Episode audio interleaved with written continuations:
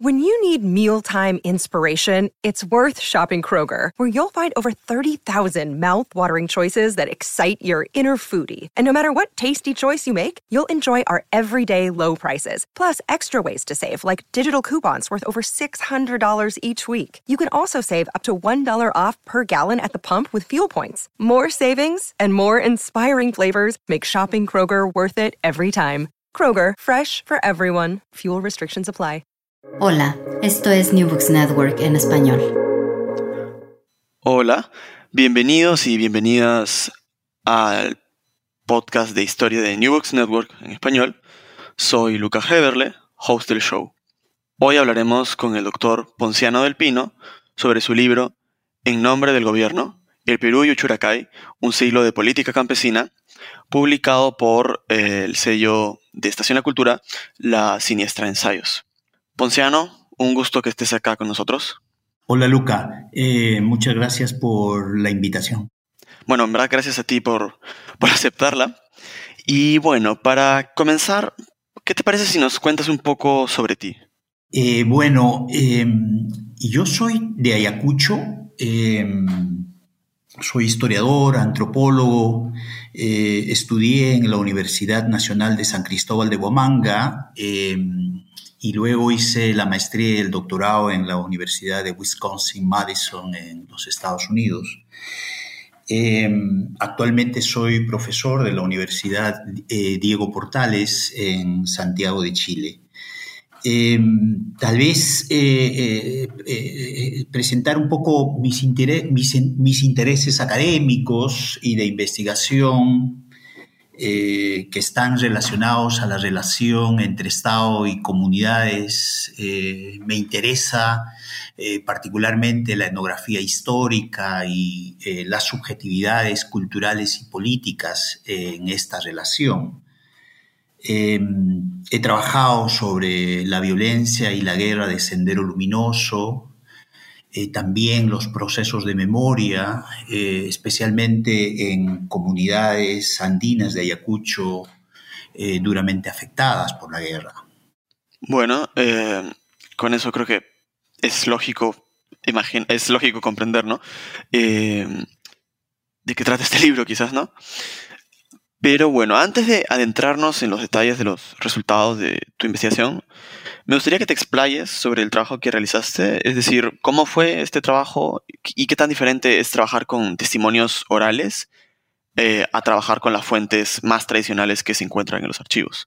El libro, si bien aborda eh, la violencia eh, y las memorias de la violencia en esta comunidad y las comunidades aledañas, sin embargo, va abriendo eh, eh, una temporalidad mayor, a tal punto que aborda el siglo XX en el Perú.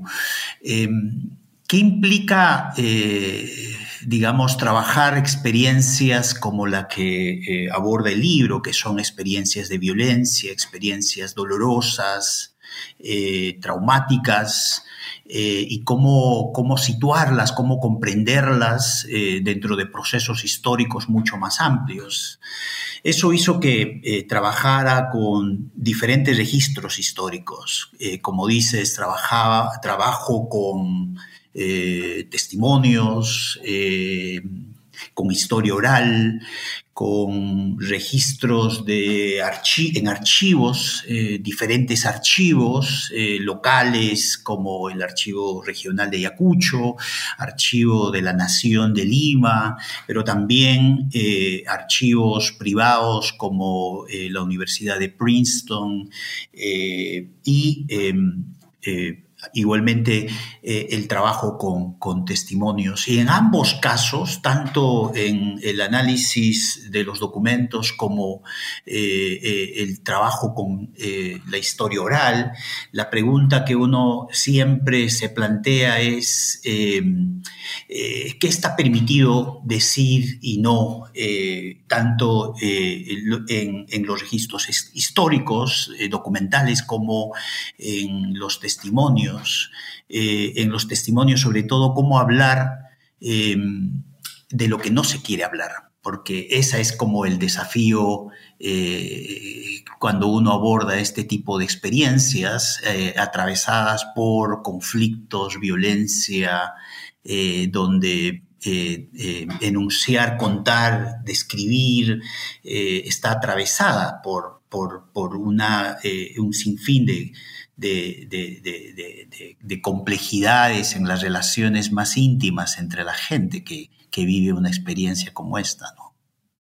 Quizás en otras palabras, eh, en el archivo no está toda la información que uno pueda querer y hay que leerlo de manera creativa, digamos, ¿no? Aparte de utilizar otras fuentes, ¿no?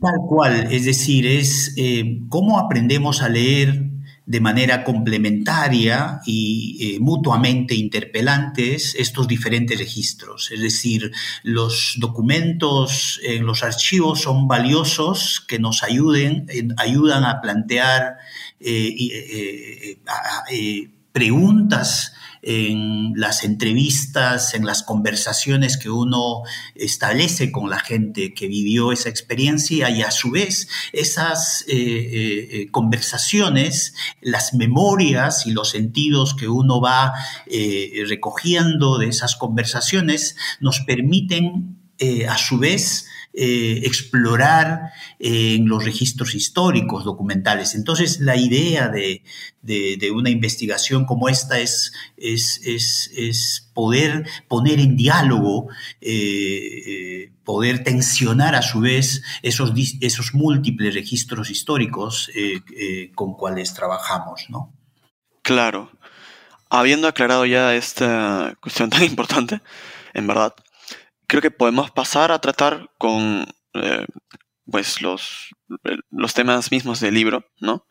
Entonces, cuando las noticias de la matanza en Uchuracay llegan a Lima, la reacción inicial es de sorpresa, ya que este nivel de violencia no concordaba con la imagen típica que se tenía de las comunidades andinas, e inclusive se sospecha inicialmente del ejército peruano, sobre todo en sectores de izquierda, lo que es bastante comprensible dado el contexto del Plan Cóndor, y la violencia indiscriminada con la que responde inicialmente el Estado peruano en, este conflicto armado interno. Entonces, el gobierno de Belaunde envía una comisión para esclarecer las muertes de los ocho periodistas. ¿Cómo estaba conformado dicho equipo? Um, ¿A qué conclusiones llegan? ¿Y cuál era su visión de los indígenas que iban a investigar? Porque hay una anécdota, ¿no? Que seguramente nos vas a contar, eh, del ritual que realizan antes de comenzar el cabildo, que es tan graciosa como iluminadora sobre la manera en la que ellos pensaban de, los, de las comunidades, de la comunidad que estaban visitando, ¿no? Sí, eh, es, interesante pensar eh, en principio en la propia composición de esa comisión. Eh, dice mucho de cómo se vio inicialmente esta matanza eh, el que estuviese conformado eh, mayoritariamente por antropólogos, eh, dice mucho de cómo se vio como un problema cultural antes que propiamente como un crimen, porque Claro, hasta ese entonces la imagen que se tenía eh, de estas poblaciones es, una imagen de poblaciones eh, que nos eh, plantea un tema, un problema cultural, un problema de atraso eh, que, que, sería el trasfondo eh, que permita explicar eh, la violencia del crimen que se suscitó en, este, en, este, en este evento. Entonces eso hizo que la comisión estuviese conformado por antropólogos, porque ellos permitirían eh, eh, eh, comprender mejor las motivaciones que, llevaron a, tal crimen. y es interesante porque ya Carlos Iván de Gregori señalaba que eh, Uchurajay fue como la bancarrota de la antropología y de otras disciplinas de las ciencias sociales, porque justamente una eh, eh, lectura estructuralista, culturalista, era insuficiente para poder entender lo que, lo que estaban intentando interpretar esta mirada culturalista de las comunidades que esencializa y que plantea eh, como, las, como el trasfondo del problema, la distancia cultural, el altrazo de estas poblaciones frente a un eh, país moderno, frente a un país eh, arcaico, premoderno, eso fue lo que terminó fluyendo en la imagen y en la interpretación que la eh, que, el informe de esta comisión elaboró.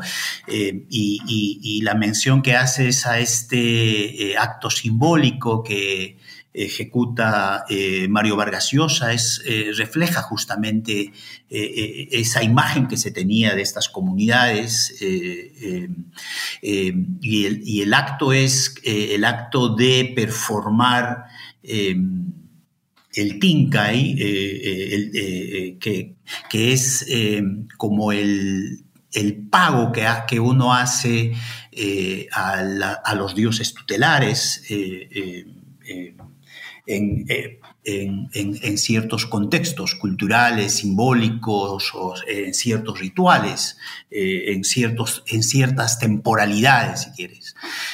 Lo, lo, gracioso era que no, gracioso, sino que eh, la incomprensión es que ese acto se realiza en un, en un contexto donde no suele realizarse.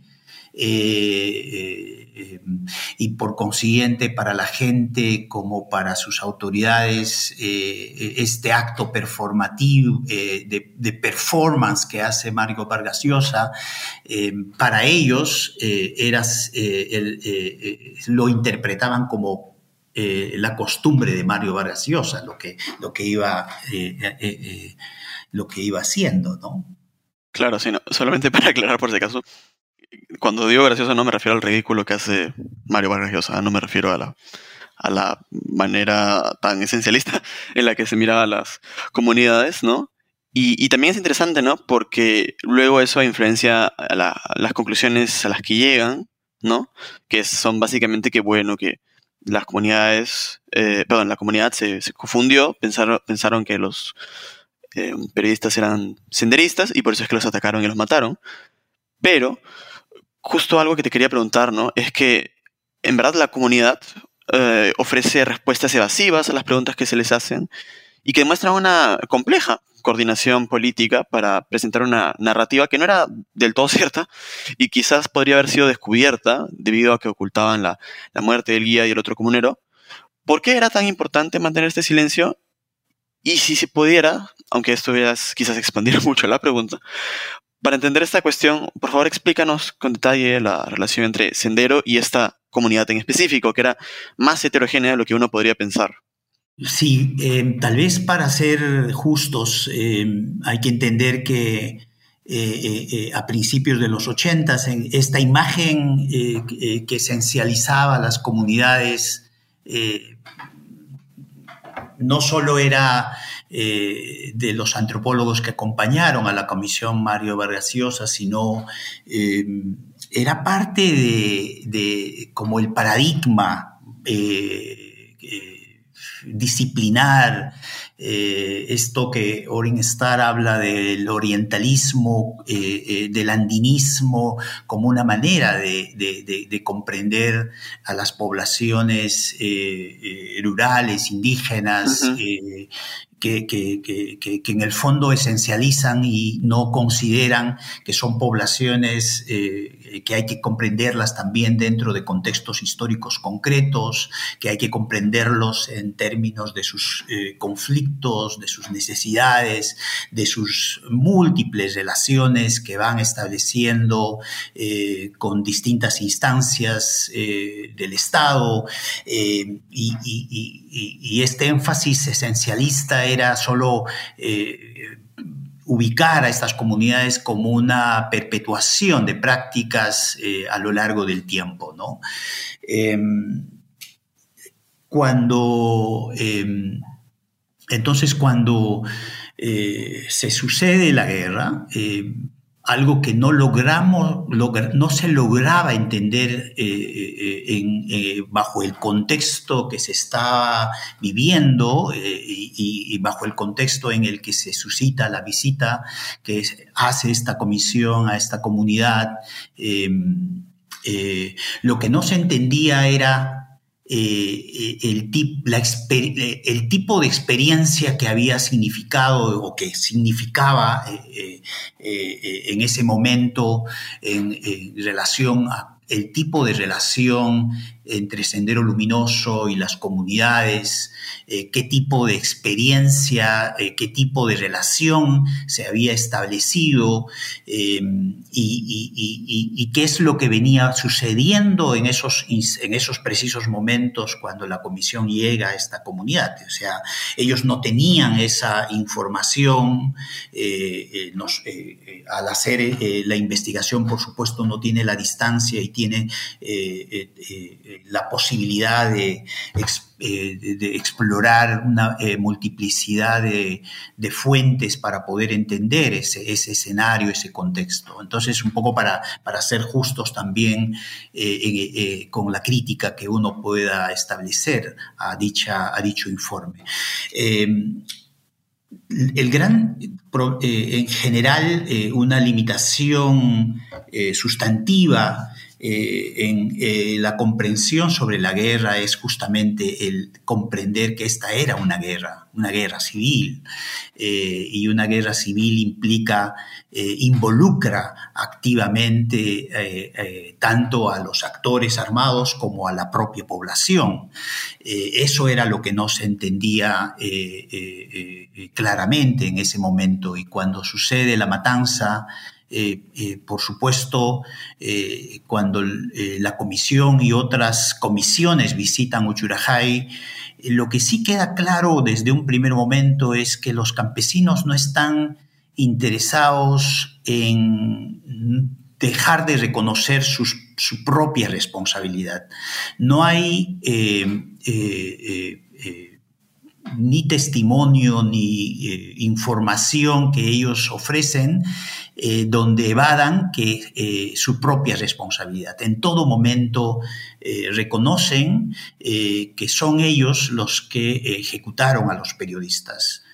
sin embargo, la trama de las narrativas de la guerra está en, en, el hecho de que al reconocer esa verdad, dejaron de reconocer otras verdades y cuáles son esas otras verdades que, que, están en juego y que en gran medida eh, configuran la narrativa de la guerra eh, que se elabora desde estas comunidades. Eh, y esa es, es, eso, es, eso tiene que ver con los vínculos, la relación, las complicidades que estas comunidades tuvieron con Sendero Luminoso. Es decir, lo que nos costó entender eh, en general es que sí, en un primer momento hubo expectativas, eh, Sendero fue eh, visto como una oportunidad, como una posibilidad en, comunidades largamente marginales, con muchas necesidades en términos de en términos económicos, en términos de productividad, en términos de salud, en términos de, acceso por, eh, eh, eh, de, carretera. Es decir, si uno piensa Uchurajay, la gran parte de las comunidades en esta zona, estas comunidades no tenían no, la carretera no llegaba a estas comunidades, no habían servicios de salud, la educación había comenzado, la apertura de escuelas era mucho más temprana, pero era siempre limitada. Entonces, un proyecto que, que propone igualdad, desarrollo, justicia, eh, por supuesto, eh, generó expectativas tanto en sus autoridades como en, los jóvenes de estas comunidades. Eh, esa es la historia que terminaron encubriendo, encubriendo las, las expectativas, los vínculos, la relación eh, que, esta población tuvo en un primer momento con Sendero Luminoso.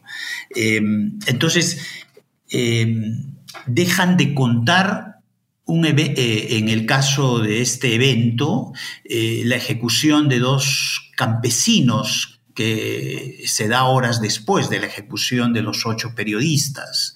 Em, eh, son dos campesinos eh, que eh, hasta ese momento sí se les reconocía por haber tenido, si no vínculos abiertos, relaciones con Sendero Luminoso.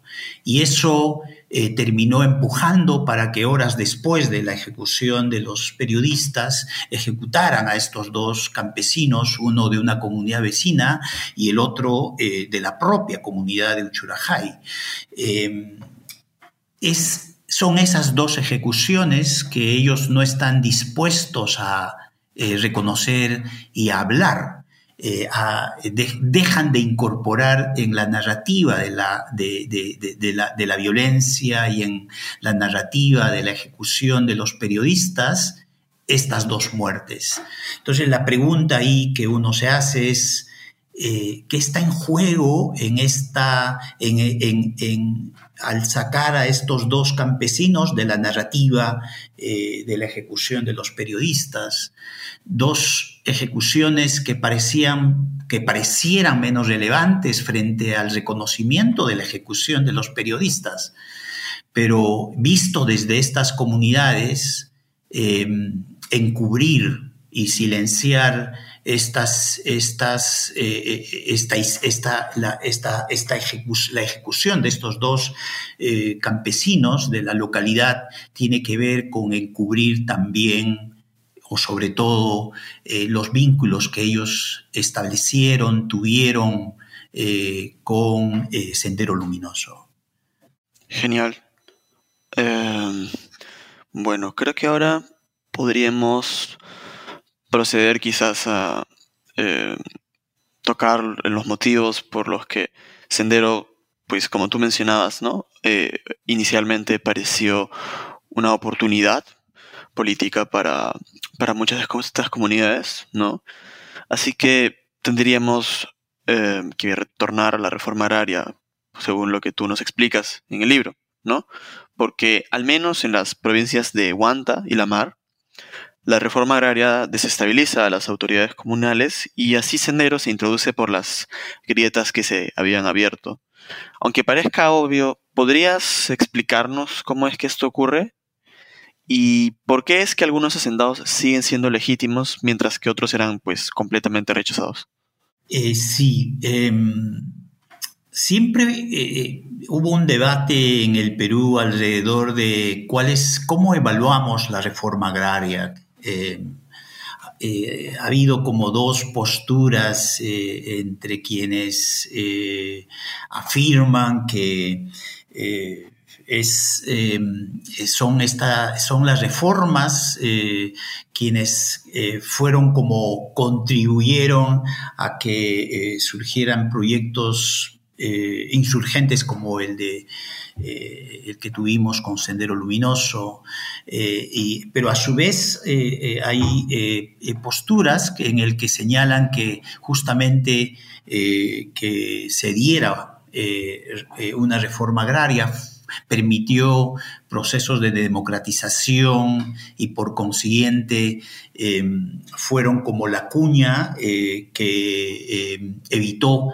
que un proyecto como eh, el, de Sendero Luminoso se expandiera o lograra construir eh, y actuar sobre cierta legitimidad en estas regiones. Y es interesante pensar lo mismo, es decir, hay toda una discusión en Colombia en qué medida la violencia de la FARC se da y se prolonga justamente porque en ese país no hubo eh, reforma agraria. Entonces es, interesante pensar en, la relación eh, de los procesos políticos y de violencia que eh, han vivido muchos países en América Latina en relación al lugar de la tierra, en, relación a la, sobre todo a la reforma agraria. cuando uno ya se pone a trabajar eh, de manera mucho más eh, concreta, analizando cuáles eh, fueron los efectos de la reforma en las comunidades como estas, altoandinas, uno aprecia que una década antes, en los 60, estas mismas poblaciones habían tenido una participación eh, activa en el proceso de tomas de tierra que se dan sobre todo en los años 60.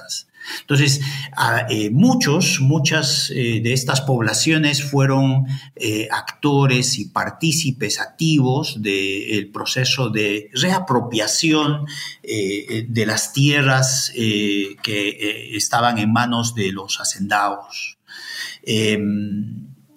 Em, y cuando se da la reforma agraria, en muchos, en muchos sentidos, la reforma agraria, al menos en estas comunidades, eh, terminan por confirmar lo que ya eh, eh, venía sucediendo una década atrás en términos de movilización campesina, en términos de esa búsqueda desde, desde, estos, desde estos lugares por democratizar al menos eh, la relación eh, eh, entre la población y el establecer un vínculo mucho más estrecho con las entidades del Estado.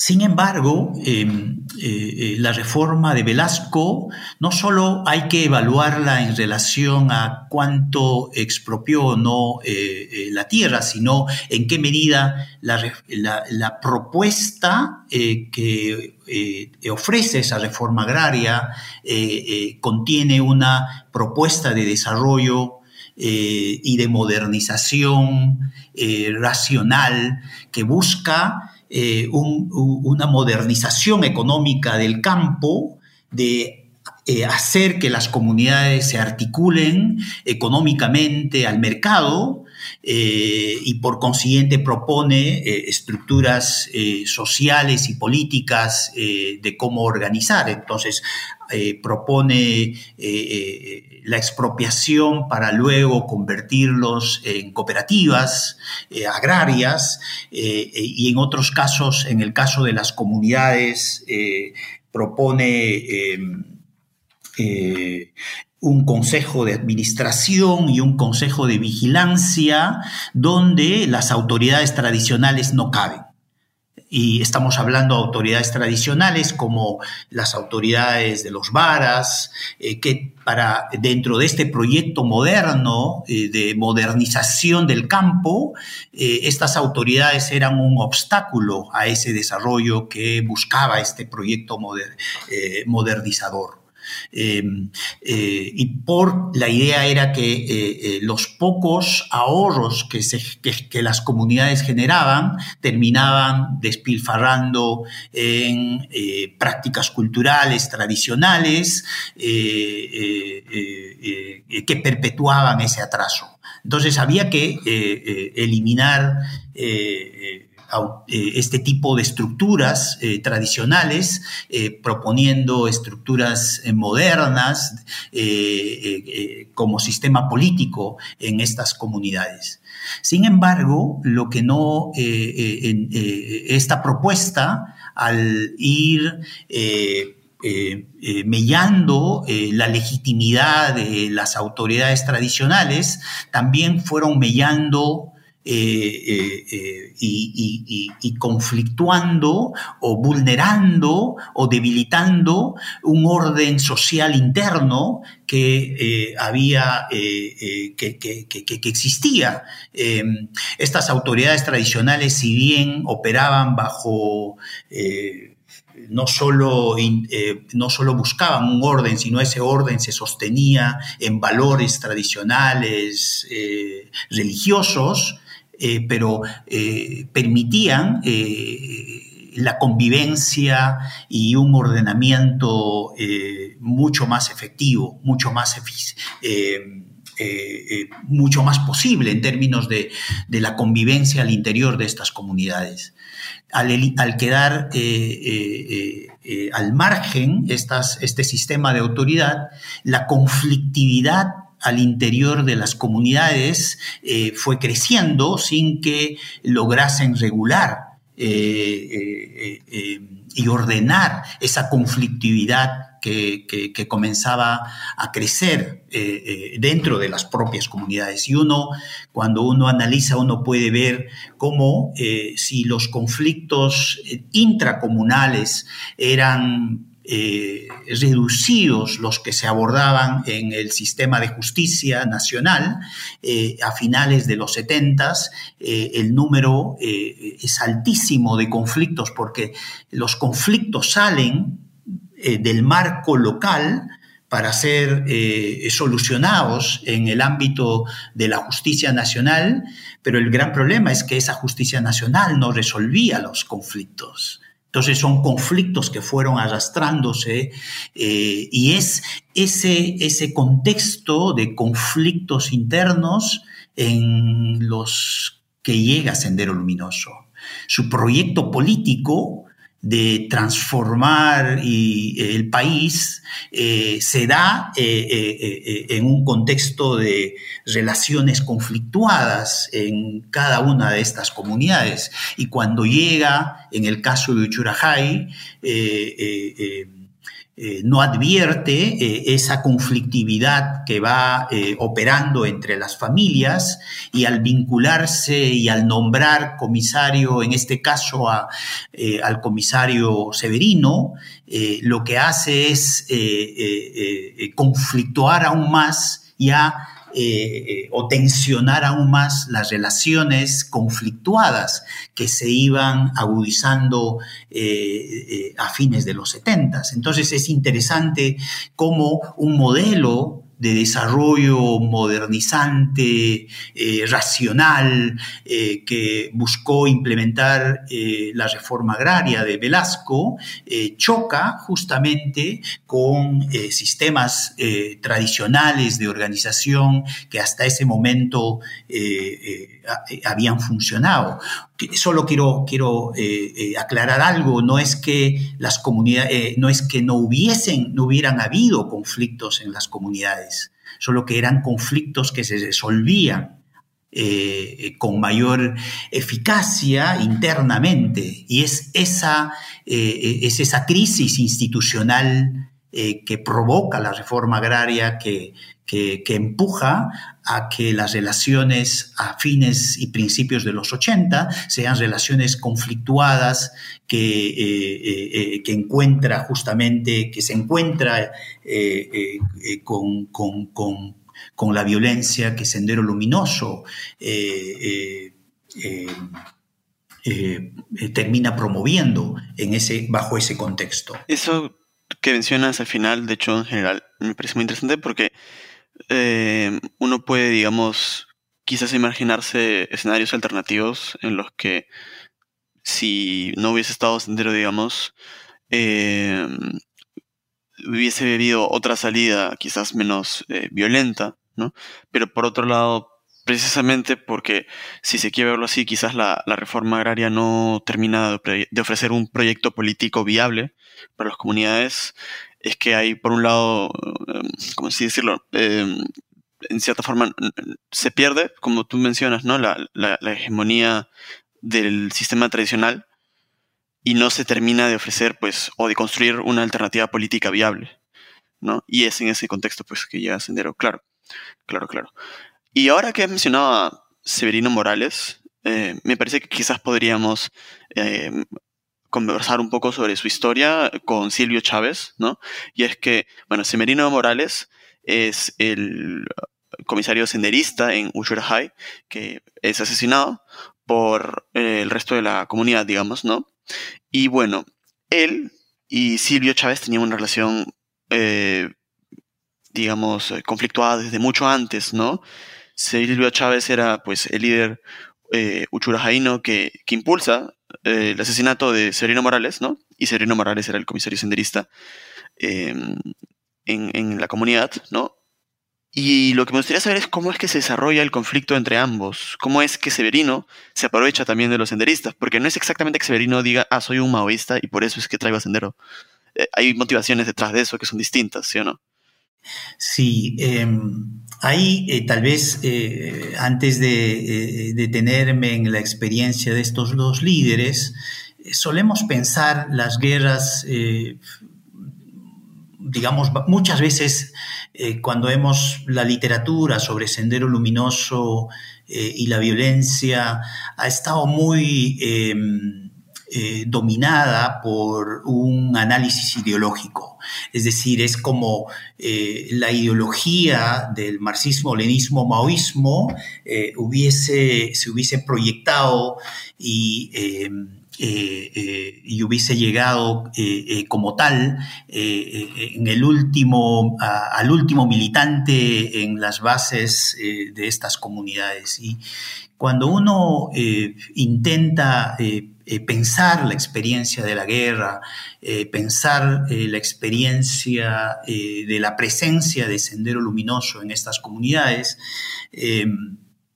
lo primero que uno hace es intentar localizar esa experiencia, intentar comprender esa experiencia desde, estas eh, eh, eh, experiencias concretas y ahí uno advierte que el análisis ideológico tiene límites porque en el proceso de esta experiencia eh, las motivaciones se van ampliando, ya no solo son motivaciones ideológicas, a veces las motivaciones ideológicas son eh, menos relevantes a lo que empuja a la gente en estas localidades a involucrarse con Sendero Luminoso. Hay motivaciones eh, también personales, por supuesto también políticas, pero eh, eh, eh, hay, los, el, espectro de motivaciones se amplía y cuando pensamos en, muchos casos también se va configurando esto que en la teoría de los análisis de las guerras civiles hablan sobre la privatización de la política, es decir, cómo uno va ciertos intereses personales alrededor de un conflicto eh, personal, un conflicto por la tierra, un conflicto por prestigio, eh, va a terminar coloreando la propia acción política eh, que, que en este caso uno puede ejercerlo a partir de ser miembro de Sendero Luminoso. Y eso es lo que pasa este tipo de experiencias. Y lo otro, tal vez ya también aprovechando, es decir, estamos frente a experiencias de guerra civil, como señalé en un primer momento, es decir, no son guerras que se circunscriben solo a la acción de Sendero y las Fuerzas Armadas. Eh, son, eh, eh, es una guerra en, el, en la que la población civil de estas comunidades termina participando activamente. Eh, en distintas desde distintas posicionalidades. En ese sentido, eh, uno tiene que entender cómo, eh, esta, cómo la guerra se va expandiendo al mundo de la cotidianidad y al mundo de las relaciones y cómo la gente se va involucrando con sus propios intereses, con sus propias motivaciones. Y eso es lo que pasa con estos dos eh, líderes, líderes que eh, eh, participan de los procesos políticos justamente de la reforma agraria a principios de los 70. ambos son bastante jóvenes y que van construyendo su experiencia política y, de autoridad a lo largo de los años 70. Eh, el hecho es que hay eh, conflictos entre ambos vecinos. Ambos viven, eh, son vecinos en, esta comunidad y los conflictos se van configurando a fines de los 70 y son conflictos no necesarios que vienen de la convivencia cotidiana. Eh, que tiene que ver con prestigio, que tiene que ver con vínculos o redes de parentesco, que al generarse ciertas tensiones eh, eh, van arrastrando otras familias. El hecho es que ambos tenían ya conflictos y estos conflictos estaban siendo tratados tanto en denunciados tanto a la policía en, en la ciudad de Huanta como eh, eh, tratados en el eh, sistema de justicia nacional. Entonces, cuando Sendero llega estas familias, están en conflicto, pero no son solo estas familias, son muchas otras familias también que tienen este tipo de, conflictos, o sea, entre los campesinos eh, que, provenían de, una hacienda que eh, fue expropiada y otros campesinos que por el contrario eh, intentaban eh, eh, apoyar la autoridad de la hacienda. Entonces, aún siendo vecinos, aún compartiendo redes de, de parentescos, tenían esas distintas posicionalidades. Entonces, cuando uno analiza las circunstancias en el que se suscita la llegada de Sendero, en el que Sendero va empujando al ejercicio de la violencia, eh, eh, lo está haciendo en contextos eh, complejos, densos de, relaciones y de conflictividad en la que se vive el día a día en estas comunidades. Y eso hace que líderes como, como Silvio Chávez, que tenían y ejercía un mayor poder en la comunidad eh, eh, frente a eh, Severino Morales, cuando Sendero Luminoso llega a estas comunidades, Silvio Chávez establece un primer vínculo con ellos, eh, entonces es un vínculo que le permite cierta oportunidad también para reposicionar su lugar en esta eh, conflictuada relación. Entonces, lo que tal vez, eh, o sea, lo que esta, este caso nos muestra es, no es excepcional, es, es es parte de, una, de un proceso que uno lo puede y lo ve en otras comunidades, eh, con líderes que van tomando distintas posicionalidades, pero que eh, son líderes eh, cuya trayectoria ha sido una trayectoria de, de conflictos, de relaciones conflictuadas y que van encarándose bajo el calor de la guerra. Y eso hace que justamente eh, la guerra los va involucrando eh, no por vínculos ideológicos propiamente, sino eh, por estas múltiples tramas que, que, están detrás de esta conflictividad. Y luego pasando a tocar un tema un poco más general sobre la política campesina, ¿no? Ah, a diferencia de lo que investigan quizás otros autores eh, como Renike, ¿no? que serían los sujetos radicales, como, como se menciona inclusive en, el título del libro, la mayoría de, actores políticos campesinos que tú encuentras y analizas actúan en nombre del gobierno. lo que podría parecer sumamente ingenuo, ¿no? ya que los gobiernos peruanos de la época no estaban especialmente preocupados por ellos. Pero es importante notar que si he entendido correctamente esta parte de, tu trabajo, ser pro gobierno no se refiere a simpatizar con el gobierno de turno, sino que se trata de un deseo o una visión normativa de lo que debería ser un gobierno. Así que, ¿qué significa actuar en nombre del gobierno? Y también una pregunta quizás un poco em, provocadora, ¿se puede actuar en nombre del gobierno y desacatar órdenes del gobierno de turno? Esa noción de en nombre del gobierno o buscando el gobierno es, es, em, lo, tomo casi literalmente, eh, ya sea de testimonios eh, eh, recogidos en persona, eh, testimonios que la propia comisión recogió, en este caso en eh, una comunidad vecina a Uchurajay, o por ejemplo cuando el sentido que uno eh, le puede dar a esta canción eh, con cual comienza el libro, que es Picaflorcito, expresa un deseo, un deseo profundo de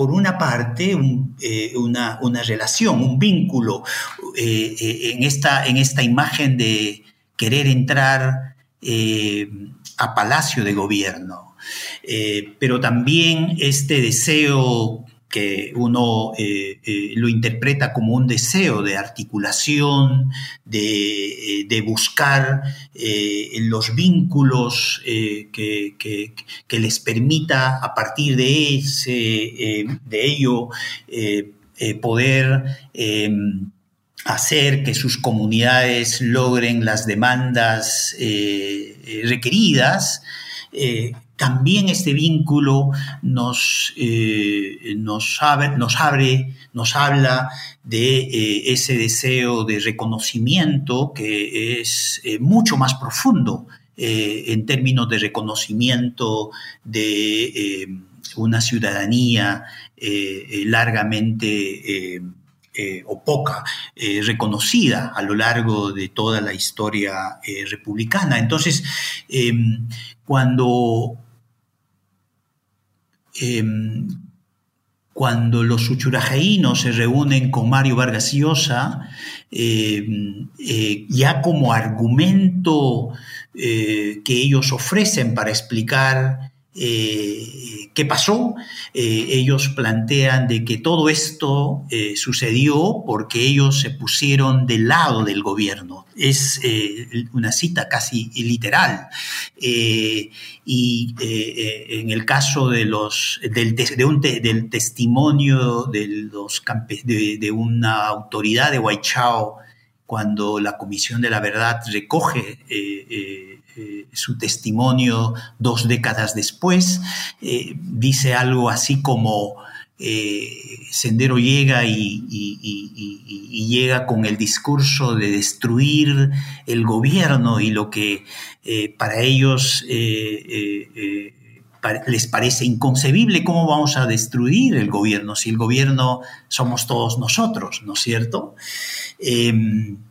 Y esa, esa, esa inquietud, esa, eh, eh, esas expresiones eh, fueron las que gatillaron justamente a buscar entender y comprender esa noción de gobierno y cómo esa noción de gobierno se entiende históricamente. Es decir, lo que me lleva a, a estudiar eh, la historia de estas comunidades a lo largo del siglo XX eh, es eh, gatillada justamente por esta noción de gobierno que, sale en esta asamblea de los campesinos de Uchurajay con la comisión que visita en el 83, al igual que este testimonio que eh, ofrece un líder, el líder de la comunidad de Huaychao, a la Comisión de la Verdad en el 2002. Em, y ahí la pregunta entonces es cómo entendemos gobierno. eh, porque en el análisis que hace, que ofrece Mario Vargas Llosa en el informe, eh, esa, esa, esa expresión sería más bien solo una justificación a modo de justificar esa ejecución. Y por el consiguiente, la interpretación que subyace al texto de, esa, de ese informe es que estos campesinos estaban, operaban al margen del Estado. Eh, y eh, eh, cuando uno, cuando vamos incorporando, pensando seriamente esta expresión y cómo esa expresión la podemos entender, estudiar, dentro de las dinámicas políticas que estas comunidades van estableciendo con el Estado, ahí uno se da cuenta que eh, que estas comunidades eh, no solo no, no, solo no es no solo no operan fuera o en los márgenes del Estado, sino que eh, los procesos y los esfuerzos por articularse políticamente al Estado son de larga data eh, eh, y en gran medida cuando uno revisa los documentos, los memoriales, las solicitudes que estas comunidades van estableciendo, mandando, solicitando a las entidades del Estado, vienen de los años sobre todo de los años 20, 30, 40, en los años 40 eh, de estas comunidades que parecían eh, ajenas al mundo de la modernidad, estaban eh, viajando a Lima eh, con su solicitud en mano a, eh, hacer reclamos de distinta eh, naturaleza, es decir, temas de injusticias que se iban dando por el sistema de Hacienda, apertura de la escuela era otra de la agenda central para estas comunidades. Entonces, cuando uno eh, en los archivos, pero a su vez en los recuerdos va, eh, de la gente, lo que va encontrando es eh, esto que llamo como peregrinajes políticos, porque el viajar de estas comunidades como comunidades de Puno, de Cusco y de otras partes de, del país, están viajando, enviando comisiones a la capital para eh, eh, eh, gestionar esas distintas demandas que tienen estas comunidades. Entonces, el acto de ir desde estas desde estas localidades tan distantes al centro del poder, eh, eh, implicaba eh, viajes que podían tomar dos, tres semanas. Entonces, el acto mismo de ir son actos de peregrinaje, pero con un componente político. Entonces, ¿cómo esta noción de gobierno va convirtiéndose en una, eh, esta entidad va convirtiéndose en una identidad política, es claramente se va notando en estos, en estos procesos de articulación, en estos eh, actos de peregrinaje político que se, que, se están dando desde estas localidades. Eh, con reuniones con el presidente, con reuniones con congresistas. para mí fue revelador la primera vez que escuché eh, eh, con líderes como Melchor Huicho, que, a quien entrevisté, o eh, líderes en, este, de la comunidad de Huaychao, cuando por primera vez me dijeron que tuvieron reunión con el presidente, yo mismo no terminaba de creer que, estas, que estos líderes hubiesen tenido reuniones en el propio Palacio de Gobierno, eh, eh, en, este caso con eh, Fernando Belaunde. Entonces, hay una larga tradición de esta búsqueda, de esta articulación, por una parte con el gobierno. Eh, si pensamos eh, entonces gobierno eh, en términos mucho más abstractos, uno puede, entiende que gobierno es una presencia concreta en un momento específico, pero gobierno se distingue, digamos, que, que se encarna en políticas, eh, en personas, eh, em, eh, es, distinto a la noción de Estado que estas poblaciones van igualmente reflexionando desde estas localidades. El Estado, por el contrario, es un ente abstracto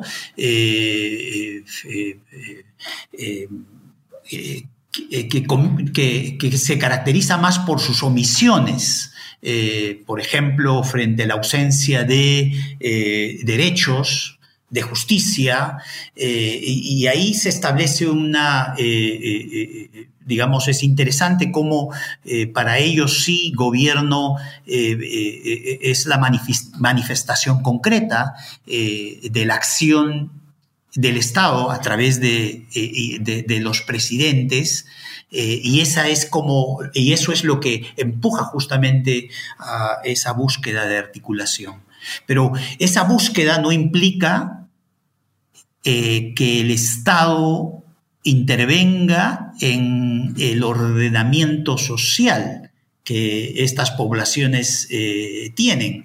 Es decir, la búsqueda de Estado no implica eh, la renuncia de la soberanía local.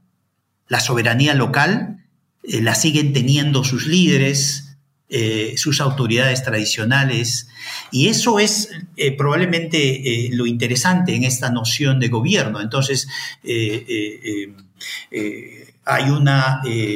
hay un, hay una hay un proceso de búsqueda, de articulación constante que justamente enriquece nuestra comprensión sobre eh, las tradiciones políticas en el, en el Perú, como ha señalado. Es decir, en el Perú no solo hay una tradición eh, eh, con a cual circunscribir la relación Estado-comunidad. Hay, una, hay mayores tradiciones que la tradición radical, en este caso, aun cuando no, eh, aun cuando la tradición radical pueda eh, eh, existir, hay otras tradiciones con cuales la gente opera, como en este caso esta, esta, esta, búsqueda de una articulación activa desde estas comunidades con el Estado. Bueno, mencionaste Belaunde y eso sí o sí lo vamos a tener que tocar en otra pregunta, pero antes quería, por así decirlo, retroceder. Y es que en líneas generales a partir del gobierno de Leguía, se otorgan ciertos derechos a los campesinos, derechos que ellos utilizarían astutamente para defender sus intereses. ¿Cuáles fueron estas concesiones de los distintos gobiernos a partir del oncenio leguista y de qué manera es que los campesinos las instrumentalizaron perdón, o, las usaron ¿no? para, para hacer política? La, ley de, digamos, reconocimiento, en el caso de Leguía, de reconocimiento de las comunidades de indígenas es, fundamental eh, porque eh, eh, te da la base legal para cualquier acción que, que desde estas comunidades se pueda emprender. Em, y em, en ese contexto, por ejemplo, eh, si uno puede demostrar eh, eh, este derecho em, de, poseer las tierras de manera... Em, hay una palabra que no recuerdo ahora mismo, em, de, que estas tierras nos pertenecen desde tiempos inmemoriales, eh, eh, esa eh, te va, esa, esa, el apelar a esa mm, idea y a esas memorias como una forma de legitimidad sobre el derecho a la posesión de la tierra, te va a permitir gestionar frente al Estado el reconocimiento como comunidad. Entonces, es interesante cómo en este proceso de reconocimiento oficial, legal, de la comunidad activa, eh, en las comunidades eh, un conjunto de procesos, eh, el proceso de em, em, el proceso de por un lado, buscar el reconocimiento oficial del Estado como comunidades de indígenas y ese proceso internamente y localmente va movilizando memorias eh, entre la propia población. Entonces la noción del derecho eh, eh, de posesión hay una palabra que no recuerdo ahora, em, el hecho de que esa, uno posee esas tierras por eh, a lo largo del tiempo, eh, es una manera de eh, construir legitimidad y autoridad con cual ejercer reclamos y derechos de posesión. y eso es algo que va movilizando a la gente, a las poblaciones, eh, sobre todo las poblaciones que están en eh, tensión y conflictos alrededor de la propiedad de la tierra, eh, tensiones con las haciendas y eso tensiona, conflictúa y a su vez empuja a que esas negociaciones se den más allá de sus propias localidades. Las poblaciones saben que en las localidades, en los pueblos eh, inmediatos, eh, las haciendas, los hacendados eh, tienen un poder de influencia sobre el sistema de justicia y, por y las autoridades políticas. Muchas veces son las propios, los propios hacendados y por consiguiente saben que para poder exigir derechos tienen que buscar articularse con Lima, tienen que buscar articularse con, eh, eh, en este caso, eh, con el presidente para poder, en cierta medida, saltar eh, este, estos poderes locales que ejercían las, los hacendados en, estas localidades. Entonces, por un lado hay ese proceso que es bien interesante. Que, justamente al reconocerse legalmente, constitucionalmente las comunidades de indígenas, termina por desencadenar este, estos procesos políticos significativos. y a su vez, en otras regiones, como muy bien eh, se ha trabajado para el caso de, del Cusco o eh, eh, Puno, también hay eh, mediaciones políticas que comienzan a tener una intervención mucho más activa a favor del derecho del indio. Entonces, hay una, lo interesante es que, se abre un abanico de, múltiples eh, eh, espacios de acción política, de discursos políticos igualmente, en la que estas poblaciones van participando activamente. Eso es probablemente lo que lo que, eh, claro, cuando uno ve en relación al informe de la comisión, esa, esa eh, eh, ebullición política es ignorada. Y son poblaciones que van buscando no solo articularse políticamente, están buscando en el fondo democratizar la sociedad. Y eso es lo relevante cuando uno analiza, porque es una participación activa y a su vez nos, nos, nos ayuda a pensar en cuán, cuando pensamos, por ejemplo, en el presente, cuando pensamos en la institucionalidad política, solemos reducir la institucionalidad política a eh, los partidos. O, eh, y cuando uno ve la trayectoria histórica de estas poblaciones, la institucionalidad de la comunidad es fundamental para entender los procesos de democratización que, que el país vivió a lo largo del siglo XX. Entonces, en ese sentido, esta experiencia, la experiencia política que, que uno puede apreciar eh, en sus distintas variantes, eh, con sus distintas mediaciones, es, fundamental para entender cómo eh, el país fue cambiando, modernizándose y democratizándose a su vez. Y bueno, en cierta forma, la culminación de, de este proceso bastante lento, en cierta forma, Em, de activación política campesina, ¿no?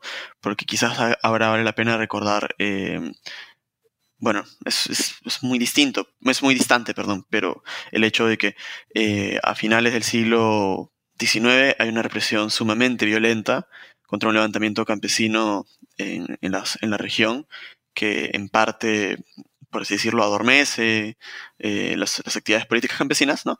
Y como tú mencionas, eh, se utilizan estas nuevas herramientas legales, estos nuevos derechos que son reconocidos para protegerse de abusos, para en algunos casos recuperar tierras y demás. Y lo que probablemente sea el punto álgido de esta acción política campesina es la toma de tierras del año de 1963. Em, ¿Qué ocurre en este año en ese sentido? ¿Y qué rol cumple la UNDE para propiciar su origen y también determinar su final? Sí, es eh, Ahí hay varios temas que, podríamos eh, eh, reflexionar. Por una parte, eh, los 60 en términos de movilización campesina probablemente es uno de los eventos históricos más significativos de movilización eh, no solo para el Perú, es, eh, las, movilizaciones campesinas de los 60 son un hito eh, significativo en toda la historia de América Latina. y no, digamos, conocemos o la experiencia más que resalta es la experiencia de la convención Hugo Blanco, pero cuando uno comienza a a, trabajar eh, lo que sucedió en ese, en ese contexto. Uno ve que eh, las movilizaciones se dan en Huancavelica, en Ayacucho, en Pasco, en Junín. Entonces fue un proceso mucho más amplio eh, de movilización campesina por un lado, involucrada activamente en demandas de reforma agraria eh, y que eh, en los, especialmente en el, digamos, en el 61, 62 ya comenzaban a darse las tomas de tierra, pero en el 63 esa, ese proceso se, se incrementa eh, eh, notablemente, al menos en las comunidades eh, donde trabajo. ¿cómo, ¿cómo, se entiende eso? y en gran medida algo que no se aprecia mucho en, en, la historiografía es cuando un proceso que llamo un proceso inverso eh, de, esta, de, esta, articulación política. Eh, como pocos políticos, eh, Belaunde desde los 50 comienza este su proyecto de recorrer el país no recuerdo exactamente cuál es la frase que él propone como eh, descubriendo, eh, pero hay un eh, proyecto que, en el que él participa activamente recorriendo el país. en este caso, en estas, a la región, estuvo en dos oportunidades, en, una en Huanta y en otra en Tambo, en una visita que, que va hacia el hacia las montañas del río eh, Apurímac. Entonces, eh, él eh, en el 1961, 1962 hace esas visitas a estas comunidades en plena campaña. Él tiene un meeting en, en Huanta, otro meeting en Tambo. entonces es un candidato, es un líder político que eh, recorre el país. Entonces hay como un proceso inverso a lo que estas poblaciones eh, eh, venían haciendo en términos de buscar articularse al gobierno, que era atravesar las montañas para llegar a la capital.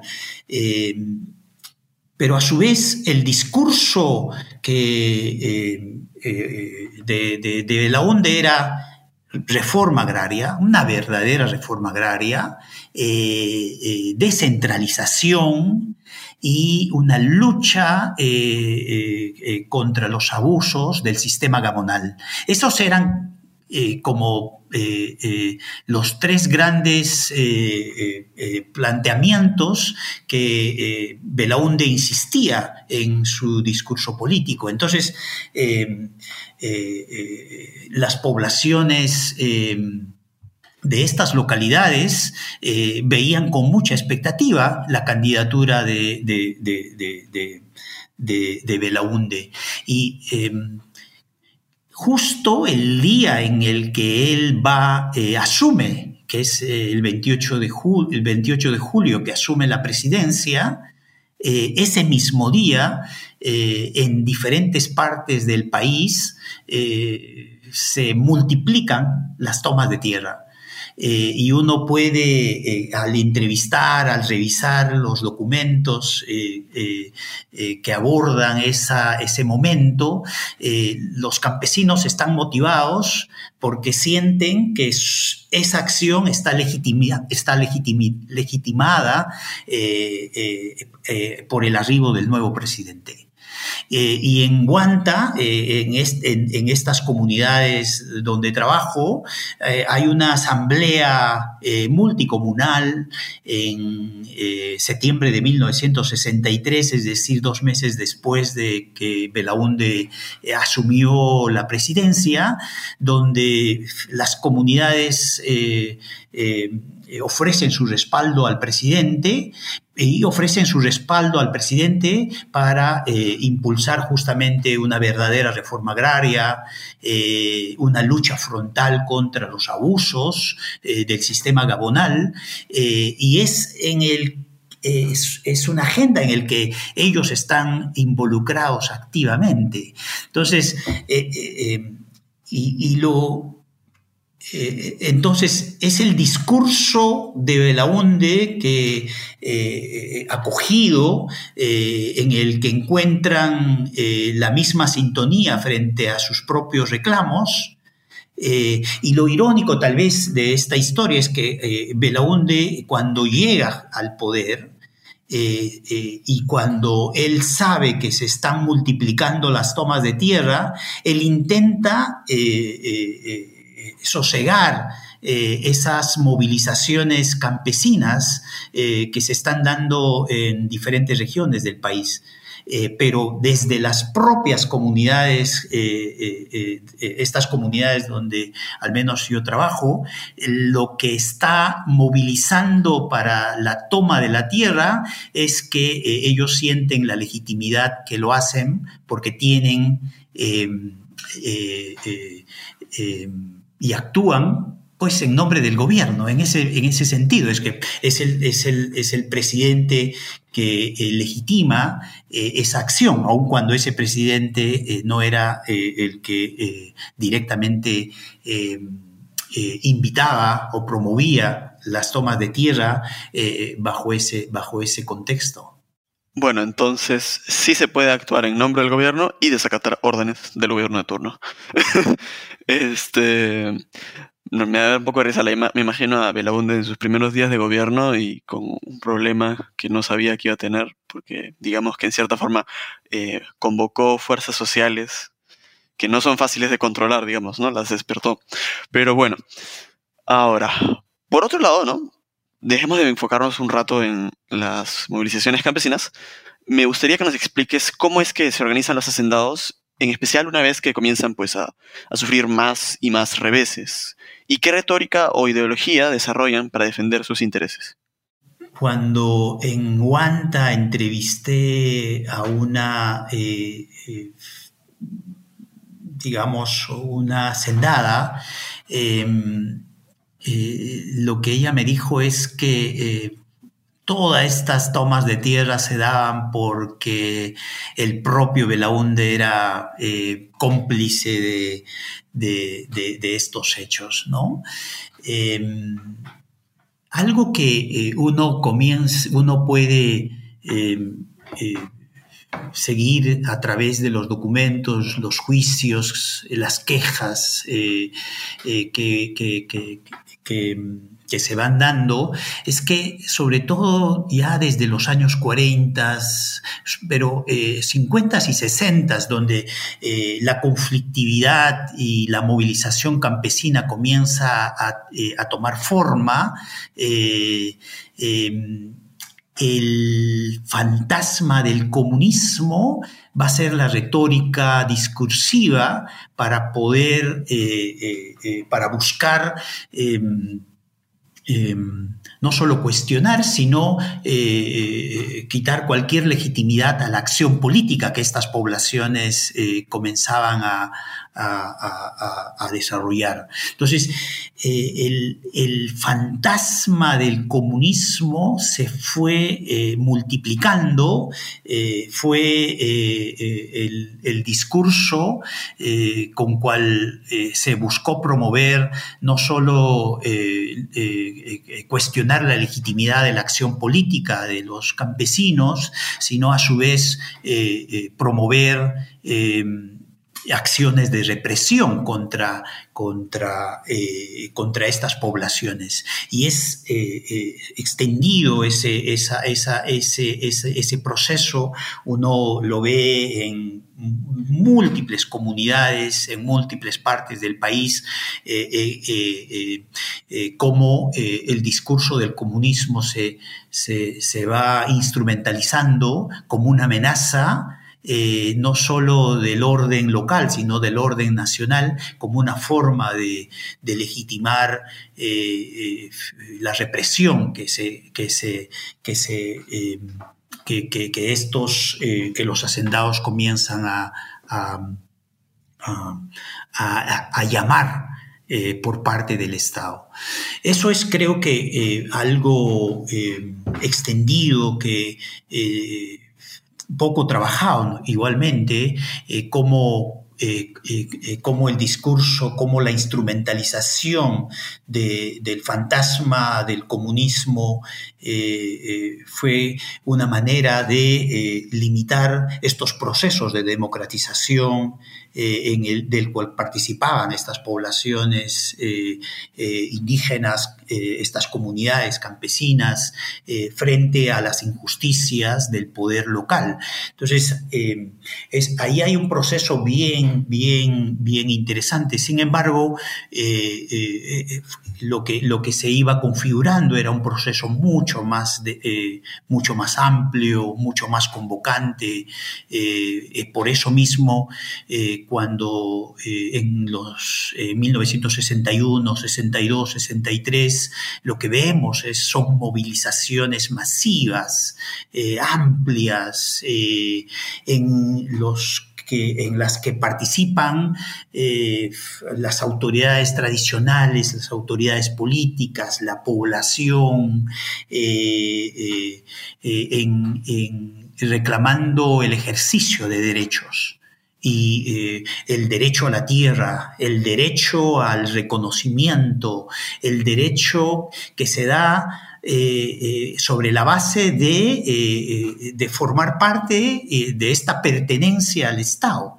Eso creo que es fundamental cuando uno intenta pensar eh, la acción política que se va configurando en esos años. Entonces, al menos desde estas eh, eh, comunidades es clara esa, cómo el discurso político está construido sobre esta multiplicidad de, de derechos, derechos sobre la tierra, construido en redes de relaciones y políticas locales eh, eh, tradicionales em, y una eh, trayectoria de luchas y de articulaciones que vienen atravesando eh, eh, todo el siglo XX. Entonces, eh, ahí hay una, hay, una, hay, una, hay una complejidad, hay una riqueza.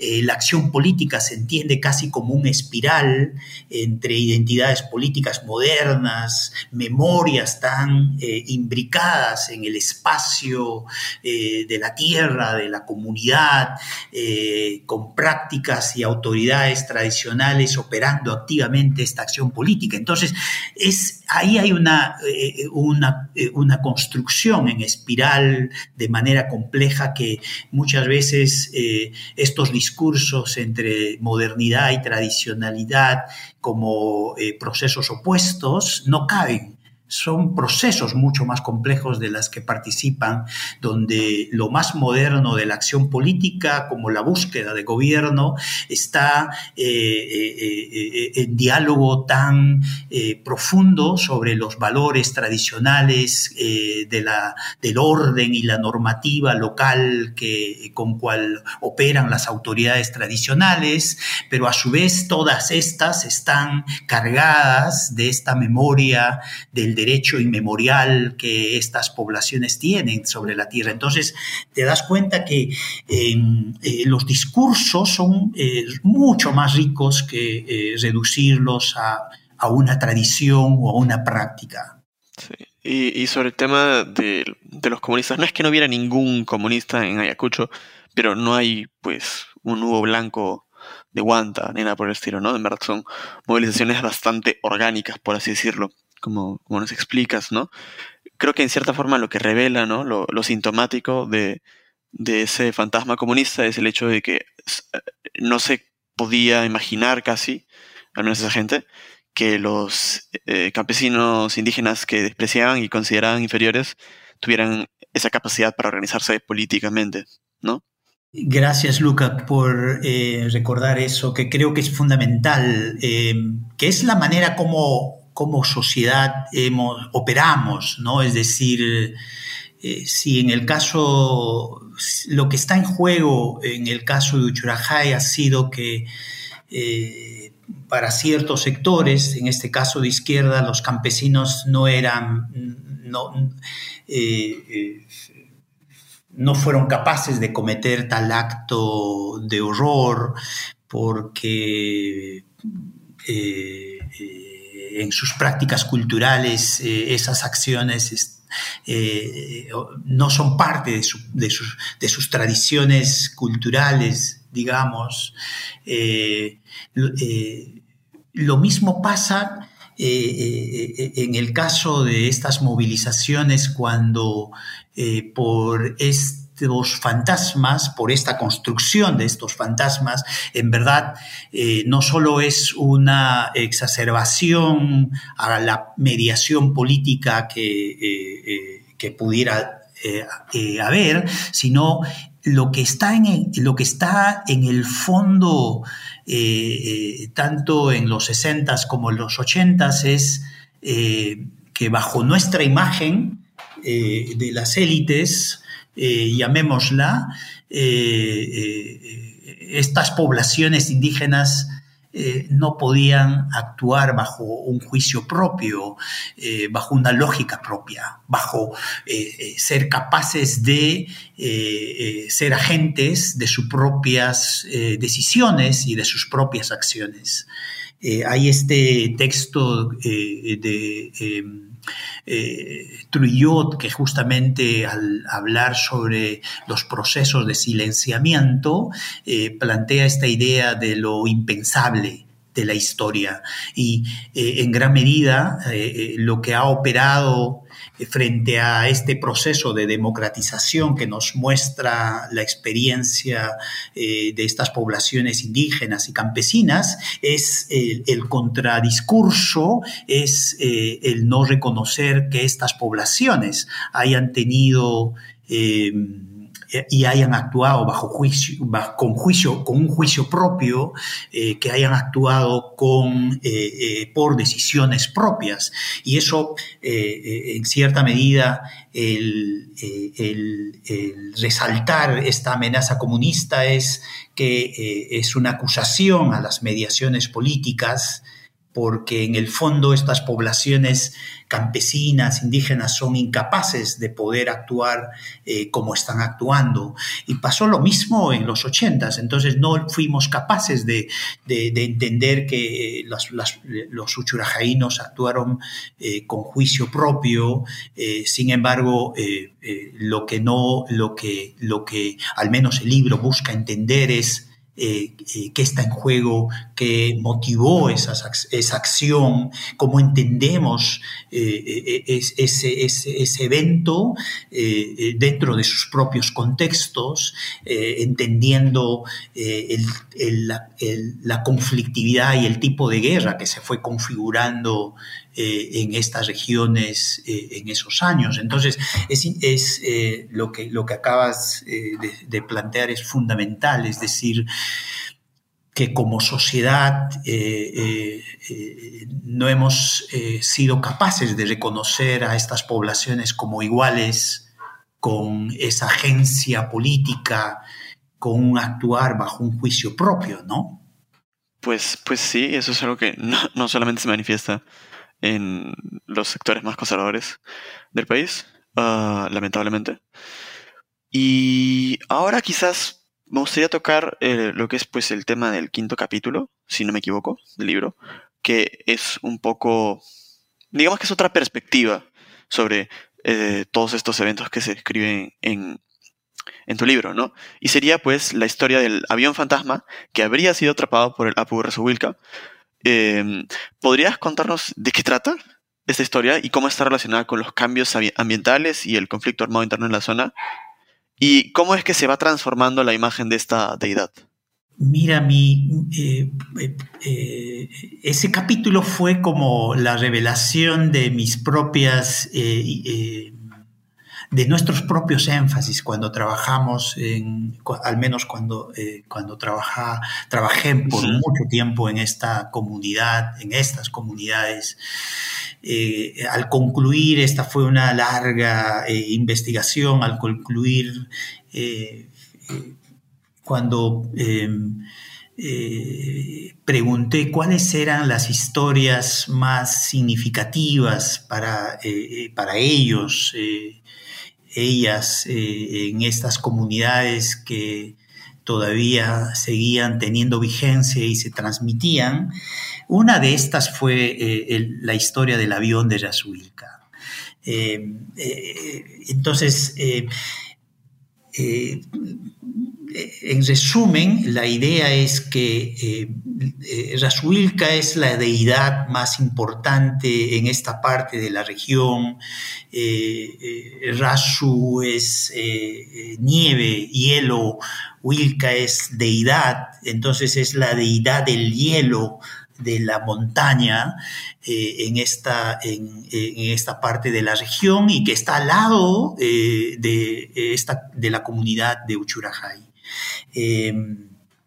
Y cuando entrevisté a la gente, eh, la gente te cuenta eh, eh, como testigo del evento de cuando el avión que iba atravesando por esa montaña fue retenida, succionada por el poder de la deidad y que cuando la gente te cuenta todavía te puede señalar que todavía se ve la cola de ese avión hasta ahora, ¿no?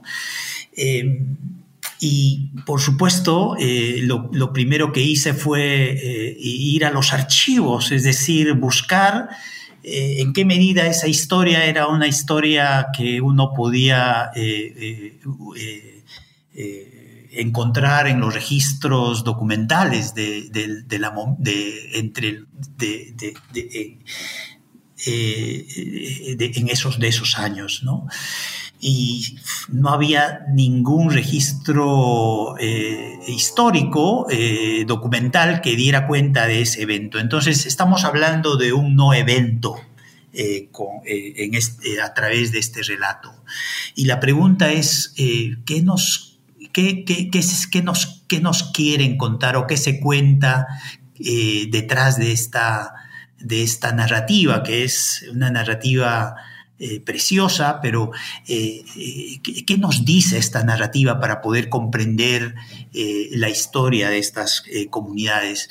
Por un lado, tal vez mi, mi, mi, crítica a mí mismo es no haber considerado cuán relevante, cuán central es no solo en la memoria, sino en la vida cotidiana, el lugar que ocupa el paisaje y las deidades naturales eh, en la vida, en la identidad, en las eh, eh, subjetividades y las prácticas culturales y políticas de la gente. Es decir, no es solo un acto de fe o un acto de creencia, es, eh, ese vínculo, esa, ese vínculo entre, entre la gente y la naturaleza, es una práctica relacional tan profunda que configura prácticas culturales y políticas eh, eh, que se dan en estas localidades. Entonces, esa fue como una, eh, una observación que al trabajar por tanto tiempo no había considerado seriamente como parte de la reflexión. Entonces, trabajando memoria, digamos, estas subjetividades culturales y políticas a lo largo del siglo XX, eh, no podía eh, eh, dejar de considerar el lugar de la naturaleza dentro, de, esta, dentro de, las, de la construcción de estas memorias, representaciones e identidades de la gente. Pero además, pero más allá de ello, ¿qué es lo que nos cuenta el avión y en qué medida eh, esta, esta historia de poder de esta deidad eh, y su decaimiento en el tiempo eh, refleja o da cuenta también del deterioro del medio ambiente y cómo ese deterioro que tiene que ver con la deglaciación, el uso indiscriminado de los lagos en estas localidades, nos, eh, eh, nos advierten eh, de los cambios, del cambio climático que, que, que, ahora somos mucho más conscientes porque, porque lo vivimos. En, ese entonces es un, este relato no hay manera de, probar cuándo comenzó a, eh, eh, circular cuando comenzó a eh, tomar forma. uno puede aproximarse que se habría dado en los 50, 60, cuando ya comienza a tener, comienza a tener efectos este proceso de deglaciación. hasta esos años 60, 70, estas montañas estaban cubiertas de nieve todo, el, todo el año y es cuando eh, progresivamente van perdiendo eh, lo que eh, para los campesinos le llaman el poncho blanco que llevaba esta deidad. Entonces fueron el proceso de deglaciación y de cambio climático fue se fue se, fue experimentando mucho antes de lo que en, términos discursivos, académicos y políticos hemos sido eh, em, poniendo en agenda en los años 90 y mucho más en los años 2000. desde estas comunidades comenzaban a advertir este proceso porque por ese vínculo, esta interrelación estrecha entre ellos y eh, la naturaleza. Ellos podían advertir cómo ese paisaje iba eh, eh, cambiando y cómo es, con esos cambios iba cambiando conocimiento, relaciones de poder, eh, y la propia productividad local. Entonces, eh, es, una, es una historia que enriquece nuestra comprensión eh, en, múltiples sentidos, ¿no? y ahora más aún con todo el tema del cambio climático, enriquece cómo estas poblaciones fueron advirtiendo eh, eh, lo catastrófico que, podría, que, iba a ser este proceso y eh, en este caso como el poder de esta deidad, esta narrativa, este relato del avión, fija ese momento donde la deidad tenía tanto poder.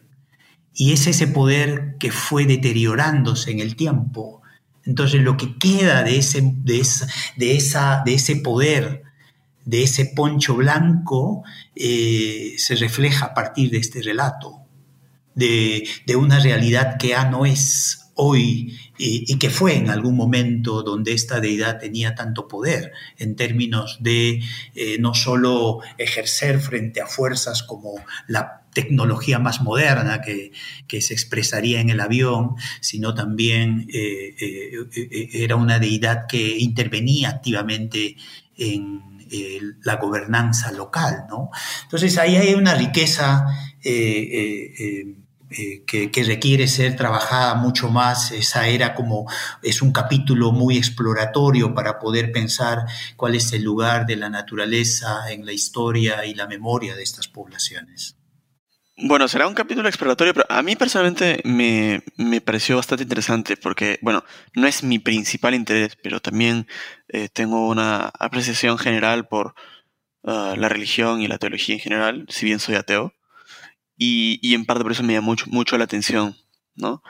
Ahora, quizás, pues, para la última pregunta grande, digamos, antes de culminar nuestra entrevista, sería sobre, em, sí, en, base a las reflexiones que haces en tu, en tu epílogo, ¿no?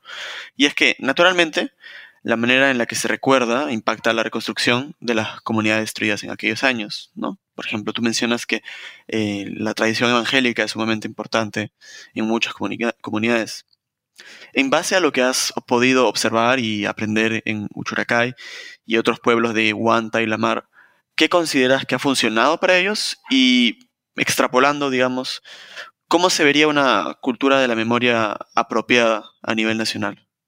Hay dos, me gustaría como, creo que hay dos grandes eh, eh, experiencias que ejemplifican un, estudios de este tipo que tiene la virtud de, eh, de lograr una inmersión en profundidad, experiencias eh, eh, desde el mundo de la subjetividad, el mundo de la cotidianidad y el mundo de la política. por una parte es cuando pensamos el proceso de retorno de estas comunidades o cómo poder leer estas comunidades que vivieron de manera extrema la violencia, eh, duramente golpeadas por la represión, eh, algo que no puedo dejar de apreciar es eh, cómo han ido reconstituyendo y creando espacios de convivencia en sociedades tan divididas, con memorias tan fragmentadas. Es decir, para mí eso es creo que ofrece, nos ejemplifica como sociedad lo, que, lo, es, lo que ha pasado en estas comunidades, cómo han sido capaces de reconstruir eh, eh, esos frágiles tejidos sociales tan eh, afectados por la guerra, con el nivel de violencia que los involucró activamente a ellos, cómo han sido capaces de restablecer, de reconstruir esos espacios de convivencia a través de la comunidad, eso sigue siendo es muy iluminador para una sociedad tan polarizada, tan... Eh, eh, que colapsó, como, como, como, como señala eh, José Carlos Agüero hace, hace algunos días en, sus, en, su, en un comentario de diagnóstico de, de lo que vivimos ahora mismo como país. entonces, ¿cómo estas poblaciones fueron capaces de reconstruir esas, esos tejidos, eh, aún habiendo eh, sido quienes vivieron la experiencia de la manera más extrema eh, de la violencia y de la represión.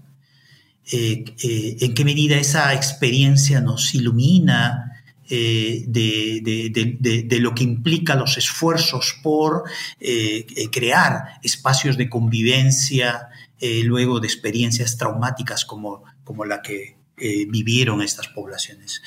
Eh, por un lado hay eso, y creo que es, bien iluminador lo que estas poblaciones han logrado. Y por supuesto, eso no implica que la conflictividad entre estas poblaciones hayan desaparecido, sino en qué medida al menos en el proceso de retorno y como uno puede apreciar ahora mismo, uno no encuentra eh, que los conflictos se estén solucionando como se solucionaron en el contexto de la guerra. Eh, con ejecuciones.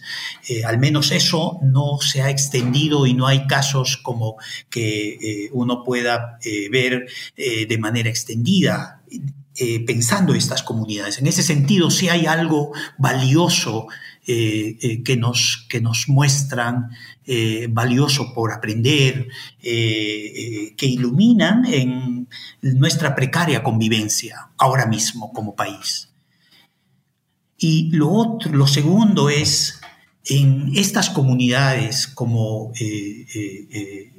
como para el país, creo que eh, la experiencia de Uchurajá y de todas estas comunidades nos encara un gran problema eh, que no eh, poder reconocer y ser capaces de incorporar dentro de nuestra historia a Sendero Luminoso. Sendero Luminoso sigue siendo eh, eh, este objeto esquivo, como decía Carlos Iván, este objeto eh, incómodo, em, problemático, em, conflictivo. y, por eso mismo no hemos sido capaces de, incorporarlo dentro de nuestra propia historia. En las comunidades la narrativa que se, se terminó por imponer es eh, eh, a través de sacar fuera de, su de los propios relatos de la violencia. Entonces Sendero siempre aparece como un otro.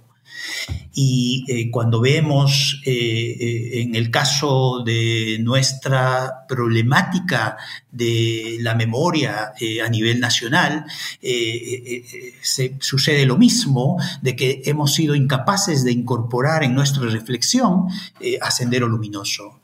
Eh, eh, toda esta práctica del terruqueo que se reproduce eh, y se ha ido expandiendo mucho más en los últimos años, responde a esa incapacidad es, es poner a Sendero como un otro y no ser capaces de que Sendero fue también producto de nuestra propia historia.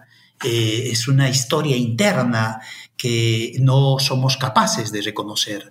Entonces, no hemos sido como sociedad eh, eh, capaces de, asumir eh, y de elaborar ese pasado incorporando a este sujeto incómodo a este sujeto que, sigue conflictuando nuestra, nuestra, nuestra representación.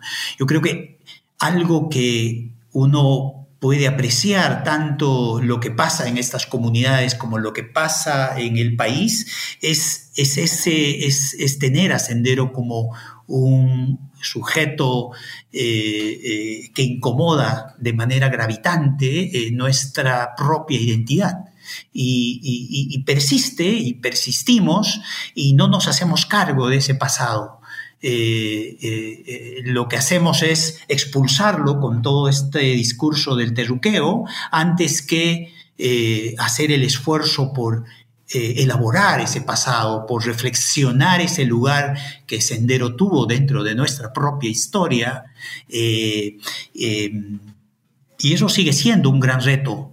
por supuesto, no es, no es solo una, no es solo un problema eh, eh, del Perú son los países que han atravesado experiencias de violencias, de guerra civil de dictaduras, eh, cargan con, esa, con ese desafío y el esfuerzo que se tiene que hacer es eh, este permanente ejercicio por reflexionar críticamente, por supuesto, el lugar que Sendero ocupa en nuestra historia. Es, es sincerar esa, esa eh, que, su lugar, que Sendero tiene un lugar en esta historia y tenemos que hacernos cargo de esa historia. Creo que esa es como una segunda idea eh, que, que, que, uno puede eh, pensar en esa relación entre lo que el libro ofrece como parte de un esfuerzo por pensar eh, memoria, historia y política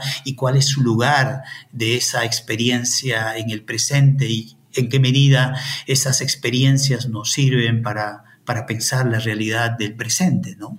Yo esperaba una respuesta fácil. No, mentira.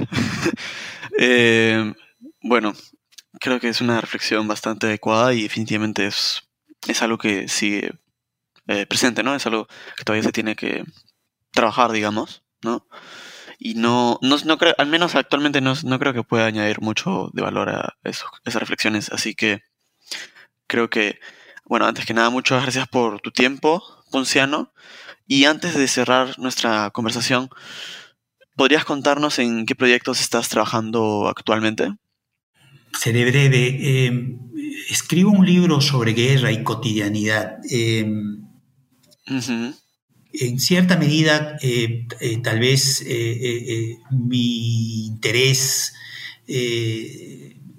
busca responder esta, esta, esta última inquietud que planteo, que nuestra comprensión sobre la guerra sigue, eh, por un lado, no solo viene, sigue conflictuando en términos de, este presente, desde donde vemos el pasado. Eh, entonces es un libro que busca eh, em, em, situarse en, los primeros años de la guerra y entender esa experiencia en la cotidianidad de la vida eh, y a su vez poder entender mejor qué fue Sendero, qué fue Sendero Luminoso en las comunidades de Ayacucho. Creo que es una pregunta pareciera tan eh, clara, pero es en verdad es una eh, pregunta pendiente por resolver o al menos por aclarar como corresponde. Y la segunda tiene que ver con eh, ¿qué guerra fue? ¿Qué tipo de guerra fue esta la que vivimos? ¿Y cómo fue esta guerra en estas comunidades? Y tal vez esas son las dos motivaciones que, que llevaron a, que, eh, a desarrollar una investigación eh, larga que hice en el 2018 y 19 y es esa investigación que eh, vengo trabajando, escribiendo ahora mismo. Bueno, ese suena a un proyecto muy laborioso, pero que seguramente va a valer mucho la pena y que francamente ni bien salga y conseguiré la manera de, agarrar una copia o de leerlo. Entonces, verdaderamente muchas gracias por tu tiempo, Ponciano. Creo que esta entrevista eh, es importante en general para todos estos temas de memoria en el país y creo que creo que definitivamente valió la pena, ¿no? Entonces, solamente para repetir, ¿no? El libro es En nombre del gobierno, el Perú y Uchuracay, un siglo de política campesina, Em, del, sello de Estación La Cultura, La Siniestra Ensayos, ¿no? Y el autor es Ponciano del Pino. Muchas gracias y hasta luego. Gracias por escuchar New Books Network en español.